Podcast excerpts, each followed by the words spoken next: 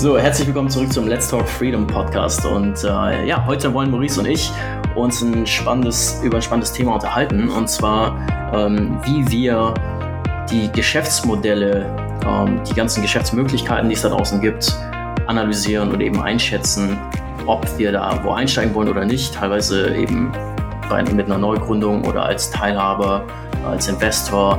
Ähm, wir sind in verschiedensten Geschäftsmodellen aktiv und wir wollten hier jetzt mal die sechs Kriterien besprechen, anhand derer wir ähm, normalerweise analysieren, ob eine Geschäftsmöglichkeit für uns interessant ist oder nicht. Genau, also es gibt, wie gesagt, wir teilen es in sechs, in sechs Kategorien ein. Es gibt garantiert für den einen oder anderen noch mehr Kategorien. Ähm, für den einen oder anderen auch wahrscheinlich Faktoren, die ja einfach unterschiedlich gewichtet werden. Ja, wir haben uns mal zusammengesetzt und uns überlegt, okay, was ist für uns überhaupt wichtig und äh, was sind wir die sechs ja, Säulen, wonach wir ja, Modelle bewerten und wo, worauf wir auch einfach achten, was uns da auch wichtig ist. Und ähm, ja, Punkt eins äh, auf unserer Liste ist äh, ganz einfach, wie viel Kapital brauchen wir, um das Ganze ja los damit zu starten, ähm, weil natürlich viele Modelle auch noch heutzutage sehr viel Start Invest ähm, brauchen und vielleicht der Return gar nicht so gar nicht so ähm, ja interessant ist, zumindest im Verhältnis gesehen.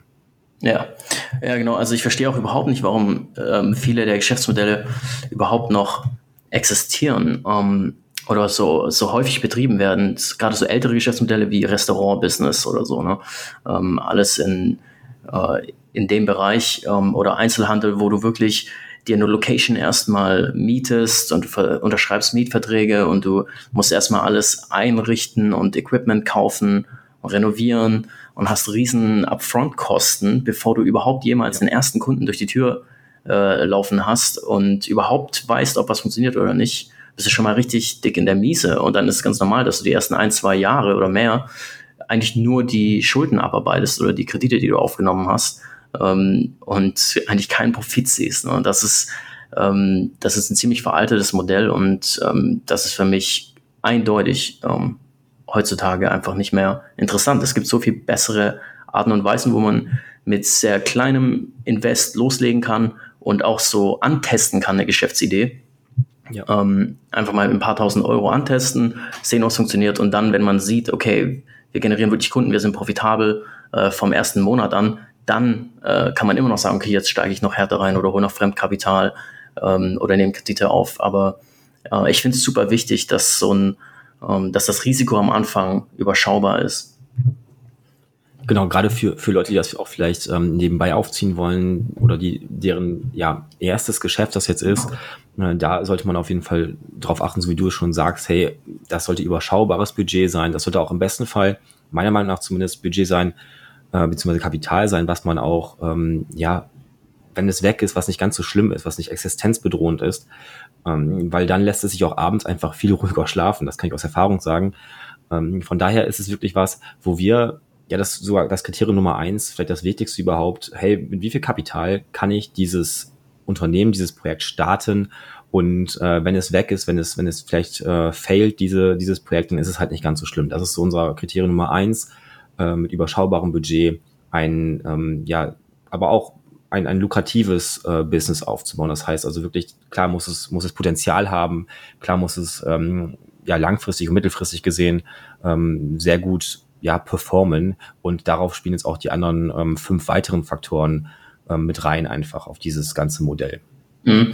Äh, da wollte ich noch ganz kurz ein Beispiel nennen, das gerade gut passt. Das ist nämlich, ähm, natürlich ist auch zum Beispiel im Amazon-Geschäftsmodell gibt es natürlich auch ähm, Produktmöglichkeiten oder Nischen, wo man mit einem größeren Kapital einsteigen muss, wie zum Beispiel im Nahrungsergänzungsbereich. Das ist, äh, wird jetzt zu weit gehen, diese Episode, aber vor kurzem ähm, habe ich mich für eine neue Nische interessiert, wo wir ein komplett eigenes Produkt entwerfen wollen. Und ähm, in der Analyse, äh, wie wir es auch in unseren Kursen und so weiter besprechen, wo wir diese Produktideen analysieren, ähm, war es eben so ein bisschen 50-50 die Chance. Also es gab einige negativ und einige positive Anzeichen für diese Nische. Aber was super interessant war, war, als ähm, dann die ersten Angebote zurückkamen von Lieferanten aus China und wir gemerkt haben, um das Produkt nach unseren Designs herzustellen, kostet wirklich nur zwei Dollar pro Einheit. Ja. Komplett nach unserem eigenen Design. Und äh, wir können loslegen mit einer Mindestbestellmenge von 500 Stück. Und äh, dann war halt für mich einfach natürlich überhaupt kein Problem mehr. Ich kann halt einfach jetzt mit 1000 Euro einfach mal den Markt antesten und äh, sehen, ob es funktioniert oder nicht. Und ähm, das, das ist eben, ich glaube, das wissen viele Leute noch überhaupt nicht, dass es wirklich Möglichkeiten gibt heutzutage ähm, auch sehr günstig eben Geschäftsideen zu testen. Klar, also na, natürlich klar, wenn du einfach nicht aus der aus dem Bereich kommst, ähm, vielleicht einen 9-to-5-Job hast, einen Bürojob, wo du vielleicht den ganzen Tag Rechnungen ablegst, jetzt mal im, im schlimmsten Fall, ähm, der halt sehr, sehr einseitig ist und du gar keine Chance hast, über den Tellerrand hinauszuschauen, woher sollst du es dann wissen? Aber dafür bist du ja hier, äh, wir zeigen dir das und wir zeigen dir auch, wie wir es machen, wie wir, wie in dieser Folge auch, wie wir Geschäftsmodelle bewerten. Und ähm, von daher bist du schon einen guten Schritt weiter auf jeden Fall, dass du da auch mal was Eigenes auf die Beine stellen kannst. Und auch mal, wie Daniel schon sagt, mit überschaubarem Budget mal anzutesten, ein Modell anzutesten, was für dich vielleicht ähm, sich nachher herausstellt, das perfekte Modell zu sein scheint. Genau. Hm. Ja, da ist heutzutage gibt es eben so viele Tools und Plattformen wie zum Beispiel Amazon oder auch YouTube oder äh, Podcasts oder was auch immer, wie du dir für nichts, also nur mit Zeitaufwand, aber für das ist eigentlich total, wir haben uns schon so dran gewöhnt, aber eigentlich ist es total abgefahren im Vergleich zu den Generationen vor uns, wie günstig oder kostenlos es heutzutage möglich ist, Massen von Menschen zu erreichen. Ähm, ist einfach total krass. Also es ist, das vergisst man heutzutage, glaube ich, oder unterschätzt total, ähm, was du dir auch über Instagram für irgendeine Marke, für irgendein Business an Following aufbauen kannst. Ähm, die Möglichkeiten sind heutzutage echt einfach fast unlimitiert und ähm, auch mit sehr wenig loszulegen. Also das ist aber der, das ist so der Hauptfaktor natürlich, ähm, wenn wenn eine Geschäftsidee auf uns zukommt, ähm, ist natürlich erstmal okay, wie viel müssten wir investieren und damit auch verbunden natürlich ähm, das ist eigentlich Punkt drei, aber den würde ich jetzt hier reinbringen, weil es gut dazu passt. Ähm, und die, die Zeit, die vergeht, bis der Return on Investment da ist. Also wie schnell fließt das Geld, das erste ähm, Kapital, das investiert wird in die Firma, wie schnell wird das wieder zurückfließen? Ist natürlich auch ein super wichtiger Faktor, weil äh, das siehst du auch in den ganzen großen Investment-Shows, Shark Tank oder Höhle der Löwen. Die Fragen, die da gestellt werden von den Investoren, ähm, zeigen eigentlich, dass die ganze Zeit von Anfang an versuchen, sie einfach nachzuvollziehen, okay, ähm, wie lange wird es dauern, bis ich mein Geld zurückbekomme? Um, ja. Mit einem saftigen Return on Investment. Ähm, und das durchzusimulieren bedeutet natürlich auch, dass man erstmal das Geschäftsmodell wirklich verstanden haben muss, logisch. Genau, also das, das spielt auch so ein bisschen in, in, in Punkt 2 mit rein. Ähm, die, die Themen, wie ihr schon merkt, äh, verschwimmen natürlich auch so ein bisschen. Ähm, du musst halt genau, wie Daniel schon sagt, das Modell verstehen, von A bis Z. Du musst genau wissen, was du tust. Aber das ist auch so der Punkt, den wir, den wir nennen, ähm, der ein riesiges Kriterium einfach ist. Äh, wie komplex ist das Modell denn überhaupt? Wie viel muss ich mir vielleicht vorher äh, aneignen an Wissen, an, an Kontakten und so weiter, um damit starten zu können? Weil natürlich jedes Modell in sich, äh, ja, verschiedene Ebenen der Komplexität hat. Und ähm, sei es jetzt mal wieder auf Amazon bezogen, ähm, da gibt es ja auch wieder Unterformen. Mache ich jetzt äh, oder verkaufe ich jetzt einfach Handelsware, sprich verkaufe ich einfach Marken Dritter, äh, kaufe ich also günstig ein und verkaufe sie teurer oder möchte ich meine eigene Marke machen, so wie wir es auch unseren ähm, Coaches beibringen, sprich deine eigene Marke zu launchen und ähm, ja, sag ich mal, aus Asien Ware zu importieren. Und das ist natürlich ein bisschen komplexer auf der einen Seite, aber langfristig gesehen deutlich profitabler. Und ähm, das sind solche Dinge natürlich, natürlich kannst du das nicht von Anfang an wissen. Woher auch? Du musst es irgendwo lernen, du musst es irgendwo, ja, du brauchst eine Art Mentor, der dir das beibringt, der das zeigt. Und das ist auch ganz und, und vollkommen normal. Deswegen bewerten wir äh, mittlerweile die ganzen Modelle natürlich so, hey, wie schnell komme ich in den Markt rein? Und mhm. wenn ich vielleicht nicht schnell in den Markt noch, also wenn ich, wenn ich heraus, wenn ich herausstellt, hey, um da reinzukommen in den Markt dauert es viel zu lange, ist die Idee vom Grundsatz erstmal nicht direkt tot weil es gibt immer noch jemand anderen in der Regel, ähm, der das viel besser kann als ich, der viel besser, der viel mehr weiß, der, der schon viel mehr Erfahrung hat. Und dann ist halt die Frage, vielleicht kann ich mit ihm zusammenarbeiten, vielleicht kann ich halt eine Partnerschaft eingehen, ähm, weil ich vielleicht gewisse Dinge mitbringe, die er nicht kann und er wiederum oder sie äh, gewisse äh, Fähigkeiten mitbringt, die, die ich halt nicht kann. Und ähm, das ist ja der Grundsatz an der Partnerschaft, ähm, dass man da schaut, okay, was sind, hat man gemeinsame Ziele und kann man vielleicht zusammen irgendwas in der Richtung aufbauen. Mhm.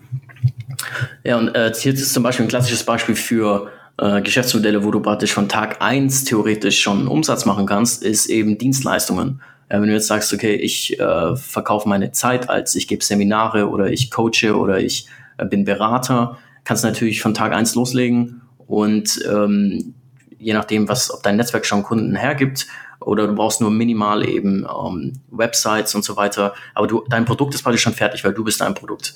Ähm, und du könntest genau. theoretisch sofort loslegen. Deswegen sind Dienstleistungen oft interessant für, für Leute, die starten, ähm, siehe äh, Freelancer, was ja viele digitale Nomaden machen sich erstmal als Freelancer selbstständig. Ähm, ist einfach ein super einfacher Weg, ohne, ohne irgendwie erst ein System bauen zu müssen, ein großes. Ähm, das hat aber natürlich auch wieder seine Nachteile, wo wir dann ähm, gleich in Punkt 4 drauf eingehen. Ähm, aber die ähm, andere Geschäftsmodelle, wo du zum Beispiel, wo du jetzt Produkte erstmal an den Markt bringst, wie jetzt zum Beispiel im Amazon FBA, wenn du physische Produkte verkaufst, ähm, da musst du schon davon ausgehen, dass es ähm, eben ein paar Monate dauert, bis du an den Markt kommst, je nachdem, wo du anfängst. Aber das ist immer noch schnell im Vergleich zu, was teilweise im Silicon Valley gemacht wird oder so. Ja, wenn du ähm, wenn du eben jetzt eine Softwarefirma zum Beispiel baust und, und das Tool, was ihr baut, ähm, ich hatte mal, ähm, Freunde von mir haben mal eine Firma gestartet, äh, da haben die, ich glaube, bestimmt zwei Jahre lang erstmal nur gecodet mit einem großen Team, um überhaupt erstmal ähm, eine Version von dem Produkt am Markt zu bringen. Und das würde ich am Anfang zum Beispiel komplett vermeiden. Ja, wenn du noch ja. relativ am Anfang stehst, du willst du extrem schnelle Feedback-Loops haben. Das heißt, du willst so schnell wie möglich deine Idee an den Markt bringen, an den Kunden bringen, an den Mann bringen und echtes Feedback kriegen. Ist wirklich Bedarf da oder ähm, habe ich das falsch eingeschätzt? Und deswegen sind am Anfang, finde ich, für Leute, die starten, erstmal nur Geschäftsmodelle interessant, wo du super schnell ähm, ein fertiges Produkt hast oder eine fertige Dienstleistung. Ja kannst es direkt testen, weil du wirst erstmal in den meisten Fällen durch ein paar Versionen gehen oder Varianten gehen oder auch mal äh, Fehler machen ähm, und bis du dann genau das gefunden hast. Ja, sie zum Beispiel, äh, selbst Instagram hat ja durch mehrere Versionen sich durchgekämpft, bis von irgendwie am Anfang war es, glaube ich, eine Dating-App sogar, die erste Version von dem Team, ja. bis sie dann irgendwann bei der Build-Sharing-App angekommen sind. Das war halt kontinuierliche Feedback-Loops an, okay, was mögen die Leute, was mögen sie nicht und dann kontinuierliche Anpassung. Und das geht halt am allerbesten, wenn du extrem schnelle, ähm, ähm, extrem schnelle Phasen hast, zu, um an den Markt zu kommen. Ich möchte da mal ganz, ganz kurz ähm, darauf eingehen, weil ich genau dieses Thema letztens noch hatte ähm, in einem, in einem Mentoring-Programm ähm, von so Studenten, die man begleitet hat in so einem Projekt, ähm, die dann Ideen ausgearbeitet haben mhm. und so weiter. Und da laufen dann so, so Halbexperten rum, die noch nie eine Firma gegründet haben, noch nie ein Startup gehabt haben, ähm, jahrelang irgendwie vielleicht äh, an der Professor waren oder wie auch immer, von der Theorie in die Theorie gehen, also noch nie in der Praxis waren, die Theorie halt lernen, äh, lehren. Und äh, da war es genauso. Da geben die dann ernsthaft Tipps, ähm, wo die dann sagen, ja, eure Idee, die gibt es schon, äh, das macht schon jemand und so weiter, verwerft das mal. Das ist meiner Meinung nach komplett falsch, weil grundsätzlich, dass es die Idee oder das Produkt, wie auch immer schon gibt, hey, so what? Das ist doch super. Das, das zeigt doch schon mal, dass es da ein Need im Markt gibt. Das kannst du jetzt auf, auf Software, auf alles übertragen, auf physische Produkte. Äh, es heißt ja nicht, dass du es nachher eins zu eins kopieren musst, sondern du kannst ja die Kernaspekte anschauen. Okay, was funktioniert da gut? Was übernehme ich für mein Produkt, meine Idee, wie auch immer? Und wie kann ich es verbessern? Weil grundsätzlich kannst du erstmal alles verbessern. Und ähm, das finde ich immer so schade, dass dann halt solche Theoretiker, nenne ich es jetzt mal, ähm, jungen Leuten, wie auch immer, also einfach Blödsinn erzählen, ähm, mhm. wo ich einfach aus der Erfahrung sagen kann, hey, das ist der komplett falsche Ansatz, gerade als, als Quereinsteiger, als, als Neuling, der noch vielleicht kein, noch nie selbstständig war, noch nie was eigenes ähm, umgesetzt hat. Hey, fangt mal damit an. Also schaut euch an, was funktioniert ähm, und zieht daraus halt, halt ähm, eure Erfahrungen beziehungsweise eure, euer Wissen und entwickelt das einfach weiter mit eurer eigenen DNA, mit eurem eigenen Verständnis, wie auch immer, mit eurer eigenen Vorstellung, was ihr ähm, oder wie ihr es halt besser machen würdet. Und ja, das, das finde ich cool gesagt. Mit, mit, mit der eigenen DNA.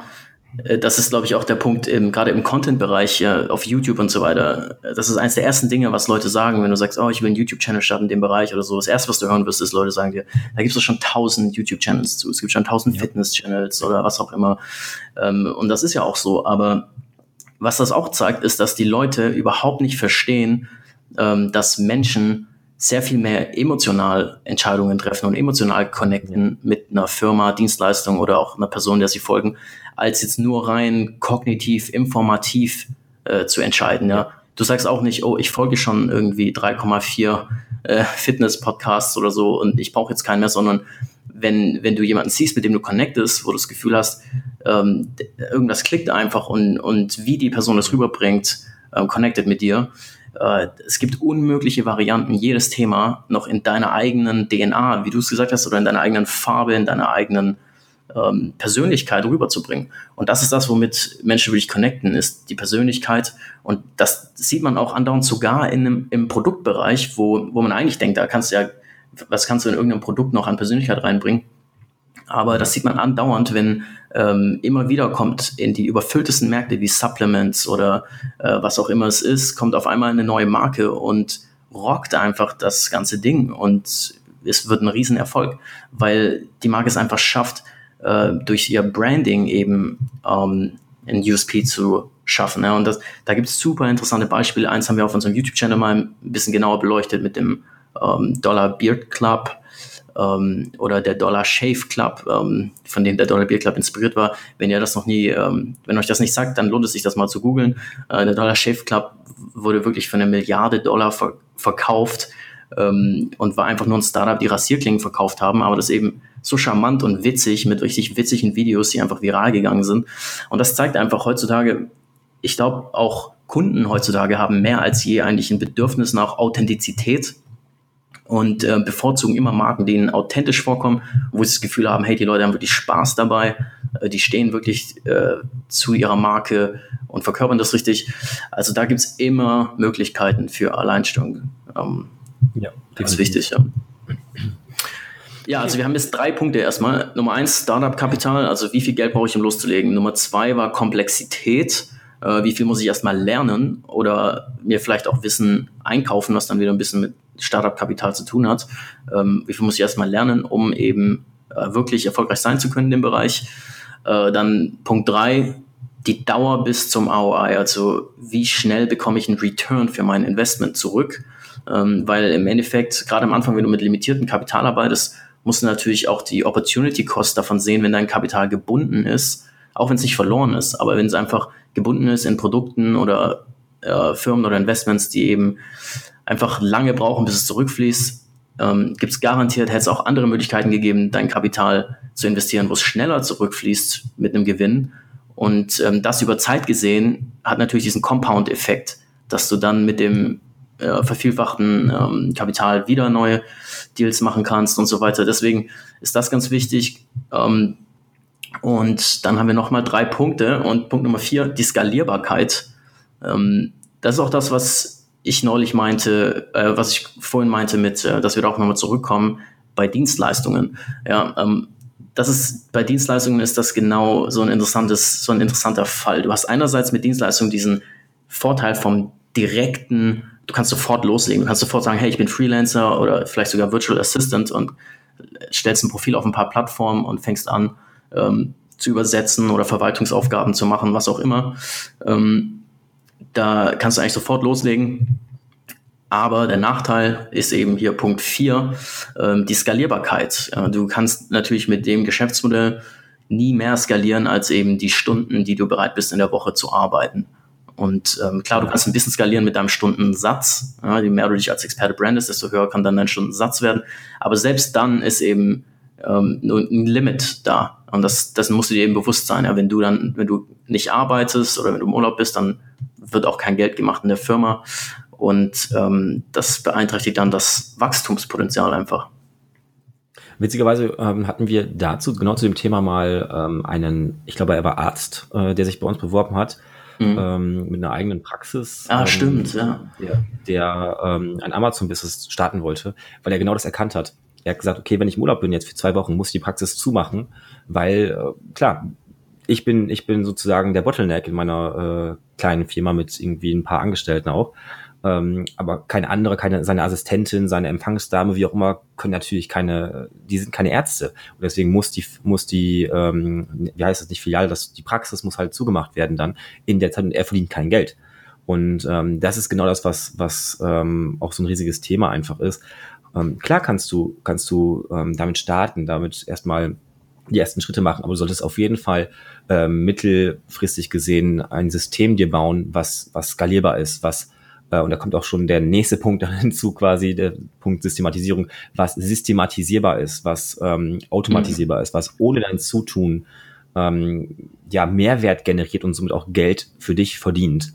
Das ist so das, ähm, wo sich dann nachher die Spreu vom Weizen trennt. Wir hatten schon mal eine, eine ähm, Folge dazu gemacht, wie du ähm, quasi nicht mehr Zeit gegen Geld tauscht. Und das ist ganz, ganz genau das, wo, worauf wir auch in den Modellen achten. Hey, kann ich dieses System, ist es skalierbar erstens? Ähm, ist ja jetzt mittlerweile so ein Buzzword geworden, aber es ist einfach so. Ist es skalierbar und ist es systematisierbar? Weil nur dann ähm, hat es Potenzial, riesig groß zu werden, äh, beziehungsweise größer zu werden als, als die eigene Arbeitsleistung, wie Daniel gerade schon gesagt hat.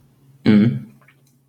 Ja, und ähm, die Systematisierung ist natürlich auch in gewisser Weise auch in äh, Dienstleistungsmodellen ähm, machbar.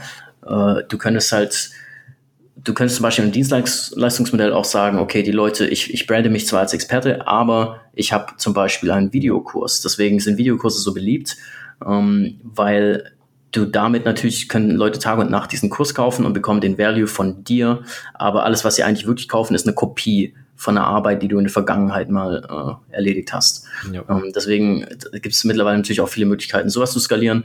Oder du könntest natürlich sagen, wie es auch viele machen, ähm, unter meiner Brand als Experte äh, ziehe ich mir jetzt andere Experten auf, die eben vielleicht zu einem geringeren Stundensatz ähm, dieselbe Dienstleistung bringen.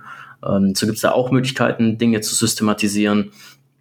Ähm, auf jeden Fall ist, ich glaube, jeder, der mal ein bisschen angefangen hat äh, mit, mit Firmen, ähm, rumzuexperimentieren und seine Erfahrungen gesammelt hat, wird diesen Punkt extrem highlighten, Systematisierung. Und das ist einer dieser Punkte, den man am Anfang überhaupt nicht sieht oder versteht oder nachvollziehen kann. Und nachher, je, je mehr du Erfahrung sammelst, desto wichtiger wird's, weil das Schlimmste, was dir passieren kann, ich weiß noch, eine meiner ersten Firmen war ähm, klassische Dienstleistung, B2B-Beratung. Ähm, und am Anfang war es noch so schlimm, dass auch jedes, jeder einzelne Kunde war wirklich hat ein komplett individuelles Set an Dienstleistungen von uns. Also jedes Angebot musste extrem individuell ausgearbeitet werden. Ich saß da teilweise den ganzen Tag nur an der Ausarbeitung von so einem 20-seitigen Angebot äh, für eine große Firma.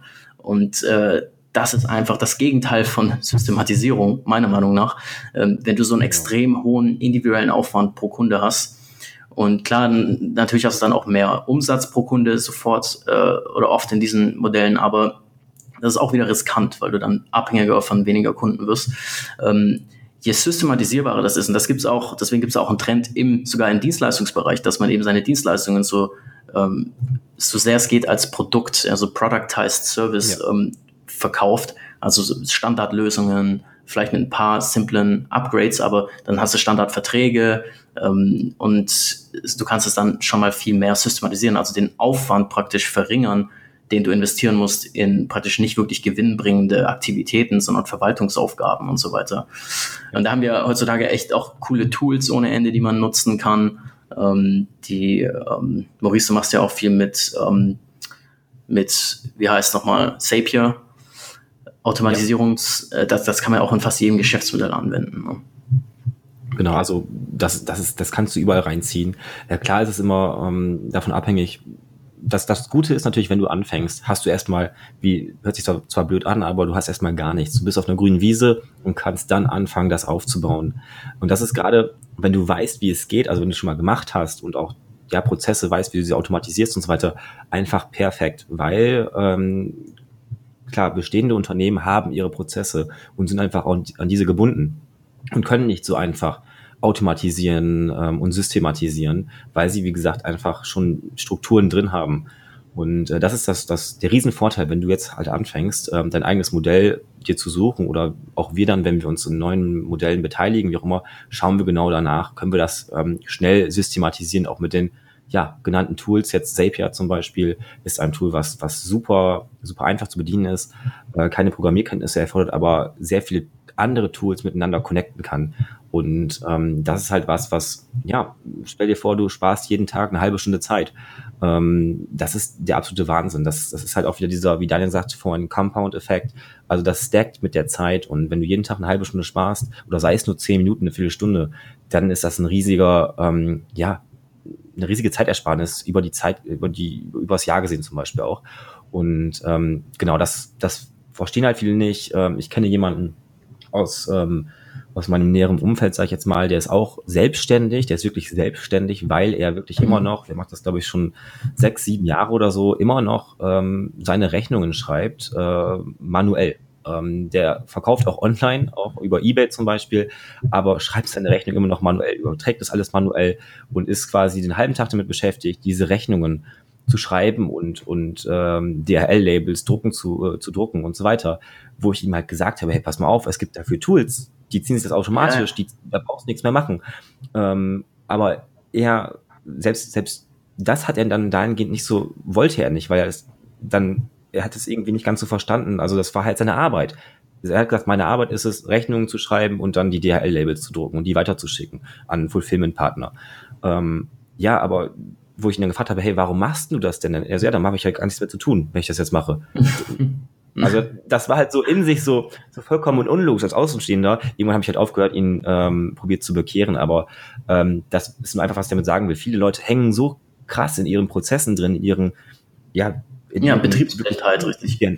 Genau, genau, wirklich ineffizient und auch, ähm, ja, wirklich nicht, nicht wirklich smart, würde ich mal sagen ähm, dass man da auch als Außenstehender meistens gar nicht mehr ja einfach helfen kann. Ähm, ja, das war sowas, eine witzige Story auf jeden Fall, die, die mir da passiert ist mal. Ja. Mhm. ja, wir haben da auch schon mal drüber geredet. Ich weiß gar nicht mehr, welche Episode war das dann, zwei oder drei, glaube ich, wo wir ähm, wie, wie so Systematisierung aussehen kann. Also wie wir zum Beispiel von Anfang an für jeden Prozess, den wir nicht selbst erledigen müssen, eben ähm, Vorlagen erstellen, ganz genaue PDFs mit Videos und Text und allen Links, damit jemand anders die Aufgabe einfach übernehmen kann, ähm, auch mit minimaler Einlernung.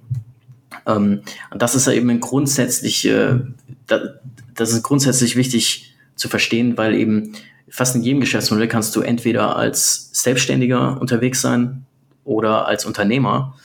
Und der Unternehmer ist eben der, der immer versucht, so viele Prozesse von dem Business unabhängig von sich zu machen, also von dieser Wertschöpfungskette äh, die, die da, wie so eine Maschine läuft jeden Tag in, in deinem Unternehmen und, und eben Profite generiert, weil es den Mehrwert bringt für andere, das so abzugeben zu können, an, einerseits an Tools, einerseits an Dienstleister und dann andererseits an Mitarbeiter, ähm, das ist extrem wichtig und das durchleuchten wir immer von Anfang an. Ähm, durchleuchte ich immer sofort, okay, wie viel davon kann ich abgeben? Klar, am Anfang machst du viel selbst. Ähm, du musst dir einfach bewusst sein, ja, dass wie viel davon ist möglich abzugeben. Und ähm, das ist der Unterschied.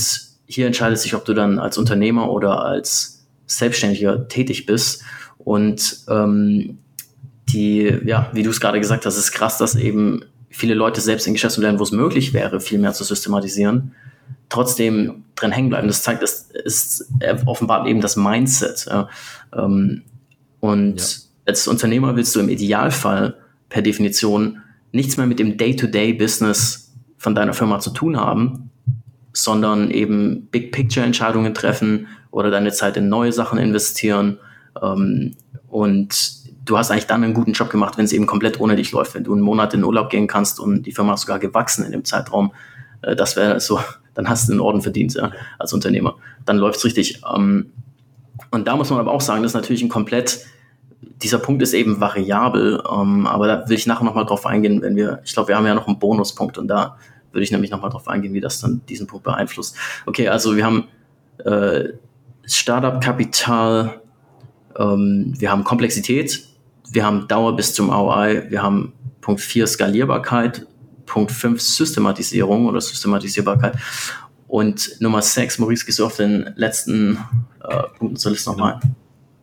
Genau, Nummer sechs ist der Verkauf, ähm, was auch so ein bisschen mit in die Systematisierung meiner Meinung nach mit reinspielt, ähm, weil natürlich mhm.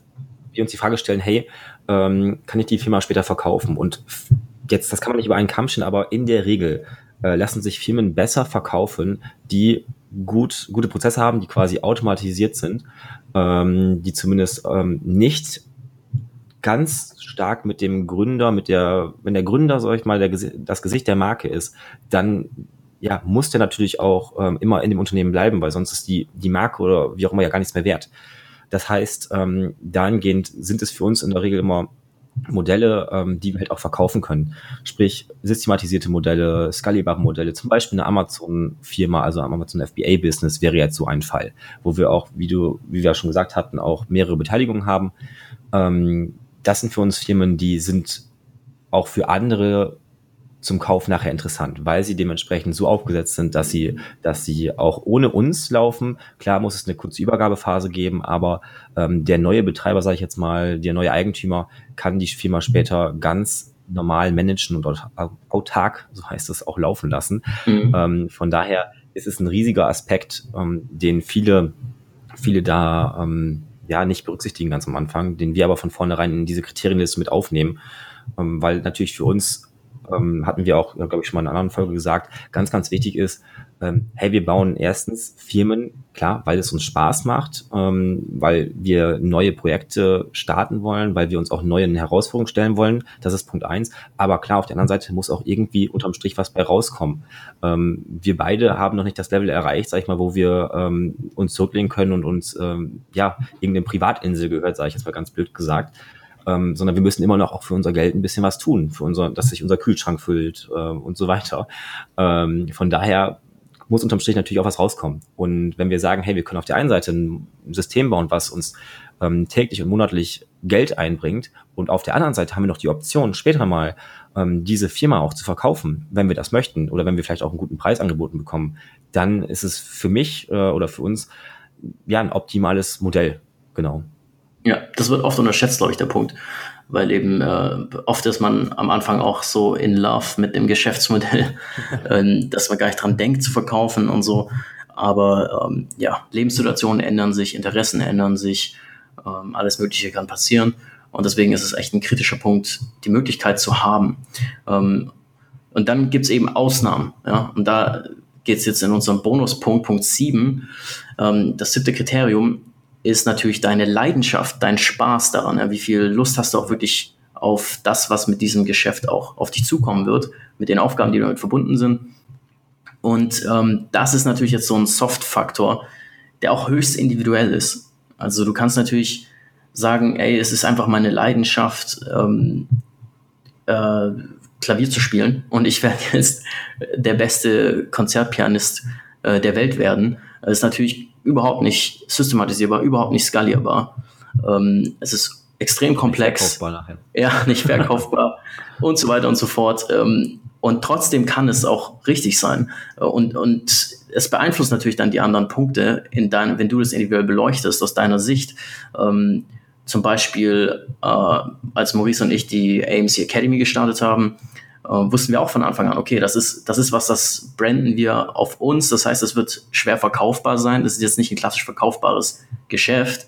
Aber wir wussten auch, hey, ähm, wir sehen eine Chance und vor allem, wir sehen, wir, wir haben richtig Bock drauf. Wir haben einfach Bock, Content zu kreieren.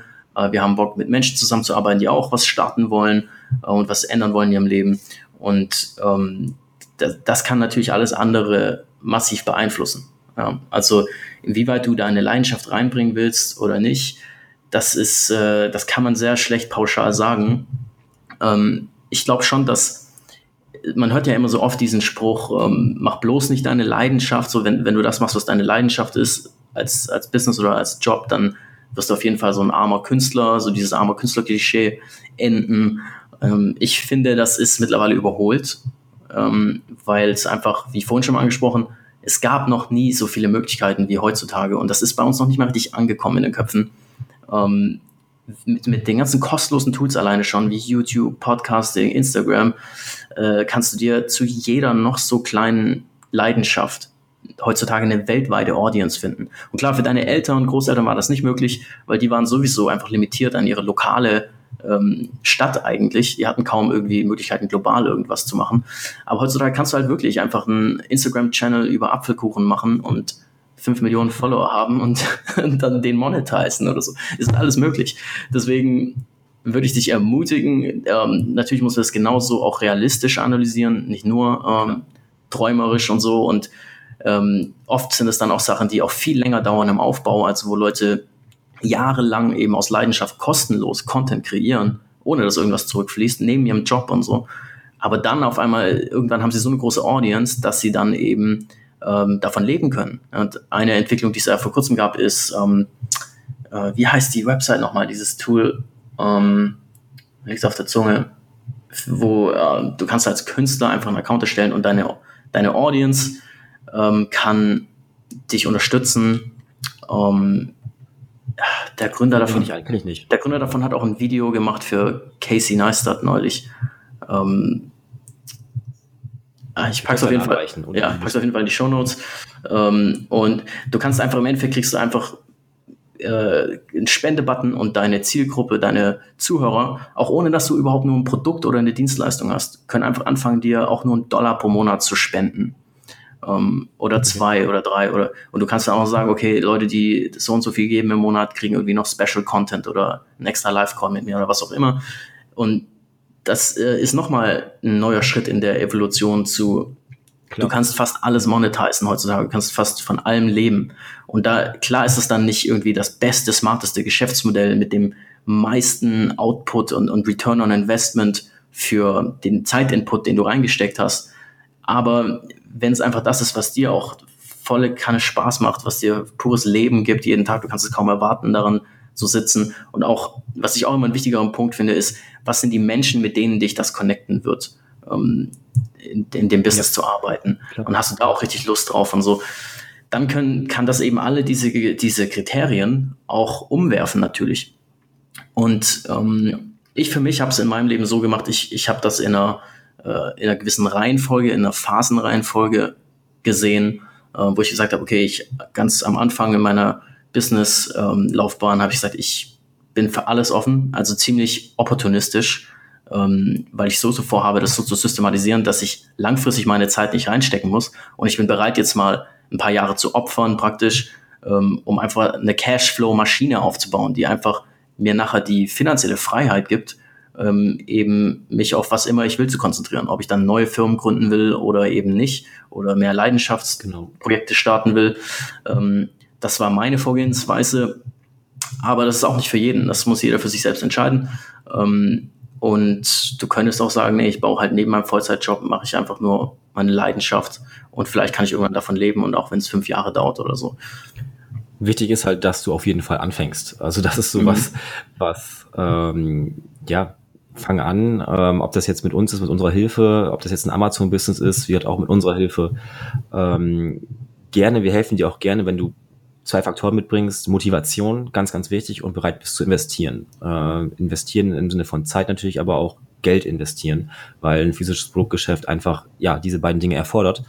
Äh, wenn du darauf Bock hast, sprich uns gerne an. Ähm, auch ansonsten unter amcacademy.org slash mein-platz einfach mal schauen. Da kannst du dich bewerben, dass wir mit dir arbeiten und dir helfen, ähm, ein Amazon-Business aufzubauen. Auch gerne nebenbei, ähm, weil wie gesagt, du musst nicht Vollzeit ein Modell aufbauen. Wenn du es heutzutage schaffen kannst oder es ist möglich einfach, das nebenbei zu bauen, dann ähm, solltest du das machen, weil nur dann kannst du erstmal sehen, Punkt eins, ähm, ob das Modell auch für dich funktioniert langfristig gesehen. Ähm, und Punkt zwei, du hast halt gar keinen, gar keinen Druck. Also du hast deinen dein vielleicht Vollzeitjob noch aktuell, dein, dein Haupteinkommen, wie auch immer, und kannst ganz ruhig in, in aller Ruhe, in Anführungsstrichen natürlich, äh, dein, dein Business aufbauen. Und das würde ich halt jedem empfehlen.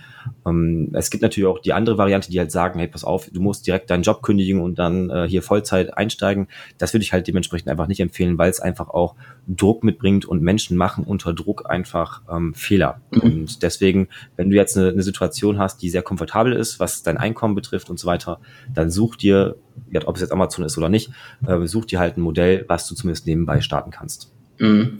Ja, und äh, ich glaube auch wirklich, dass so ein, so ein Modell, das eben sehr systematisierbar ist, sehr vorhersehbar und ähm, das eigentlich jeder umsetzen kann mit der nötigen Zeit und einfach dem nötigen Fleiß und Gründlichkeit, ist eigentlich perfekt für Leute, die noch nicht wissen, was sie wirklich machen wollen. Weißt du, was ich meine? Ja. So, wenn du noch, wenn du, du weißt nur, okay, ich kann mir nicht vorstellen, einen Job zu machen oder mein, äh, ich glaube, viele Leute sind in dieser Kategorie. Einfach so eine Perspektivlosigkeit und alles, was du weißt, okay, ich will raus aus diesem 9-to-5-Hamsterrad, aber ich weiß noch nicht, was ist jetzt wirklich, wirklich, wirklich mein Ding. Ja. Und das hält dich vielleicht auch teilweise davon ab, äh, die Entscheidung zu treffen, ähm, in die Selbstständigkeit oder Unternehmertum überzugehen, ähm, weil du halt denkst, ja, was ist, wenn ich nach drei Monaten keine Lust mehr drauf habe und ich will erst rausfinden, was ich wirklich, wirklich machen will. Wenn du in der Phase bist, würde ich eigentlich dir empfehlen, ähm, du lernst wirklich die Dinge, die, die deine echte Leidenschaft sind oder deine echten Stärken, lernst du nur im Machen. Du wirst es nie über Theorie und äh, Nachdenken und so weiter rausfinden oder auch Podcasts hören, sondern das lernst du nur im Machen. Dann, während du es tust, spürst du auf einmal, okay, das macht mir überhaupt keinen Spaß, das will ich nie wieder machen, das will ich sofort abgeben oder so. Und äh, das macht mir viel mehr Spaß, als ich gedacht hatte. Ähm, deswegen würde ich sagen, fang an, Erfahrungen zu sammeln, ähm, auf welche Art und Weise auch immer, ist auf jeden Fall äh, besser als ähm, als zu Netflixen. und dann, ähm, ja, wenn du raus willst, wirklich aus diesem finanziellen Druck mit dem Job, dann ist wirklich so ein sehr äh, systematisierbares, sehr, sehr eben einfach ähm, vorhersehbares. Ja, vorhersehbar, ja. Ein vorhersehbares Geschäftsmodell. Vielleicht genau richtig für dich, ähm, wie Amazon oder auch andere Dinge, äh, wie das Airbnb-Geschäftsmodell, was auch gerade interessant ist. Ähm, da gibt es mittlerweile so viele Möglichkeiten, einfach Dinge zu tun, die echt extrem vorhersehbar sind, äh, wo nachher kein großes Fragezeichen da ist, ob es funktioniert. Es ist nur eine Frage, ob du es richtig umsetzt und dann wird es richtig funktionieren. Genau. Cool. Okay, ich würde sagen, wir sind soweit durch. Sieben Punkte hast du jetzt von uns gekriegt, insgesamt mit dem Bonus, ähm, wie wir Modelle bewerten, wie wir auch ähm, für uns entscheiden, ob wir ja dabei investieren, ob wir da uns einen Partner suchen, wie auch immer. Ähm, mich würde mal interessieren, ob du das ähnlich siehst, ob du vielleicht auch andere Kriterien hast, ob du, ja, was du von unseren Punkten hältst, ob die nachvollziehbar sind auch vor allen Dingen. Ähm, schreib uns gerne einen Kommentar. Ähm, dieser Podcast ist noch ganz, ganz jung, von daher freuen wir uns auf jeden Fall über dein Feedback, definitiv. Und dann, ich überlasse dir wie immer das Schlusswort. Ja, die sechste Episode war das, glaube ich. Und ähm, hat Spaß gemacht. Äh, würde mich auch super freuen. Kommentare entweder auf dem Blog amcacademy.org ähm, slash Blog oder ähm, und dann einfach die jeweilige Episode auswählen. Oder eben, äh, wenn ihr die Anchor-App runterladet, äh, über die wir auch den Podcast hosten, ähm, ist mittlerweile meine Lieblings-Podcast-App geworden. Anchor einfach A-N-C-H-O-R. Könnt ihr uns auch Sprachnachrichten schicken. Uns würde mich super interessieren zu hören. Gerade auch dieser Prozess zwischen, okay, einerseits die logische Entscheidung, was ist jetzt gerade das Beste, was ich machen kann in meiner Situation und meinem Kapital finanziell. Und dann auch die emotionale Seite, okay, was will ich wirklich machen, das macht mir wirklich Spaß. Wie ihr das, äh, äh, die Balance dazwischen findet oder was eure Gedanken oder auch Fragen dazu sind, würde mich super interessieren. Ähm, könnt ihr uns da einfach Sprachnachrichten schicken oder eben einfach per E-Mail oder Kommentar auf unserer Website. Alles klar, das war's. Super. Hat Spaß gemacht. Bis, Bis zum nächsten Mal. Ciao. Ciao.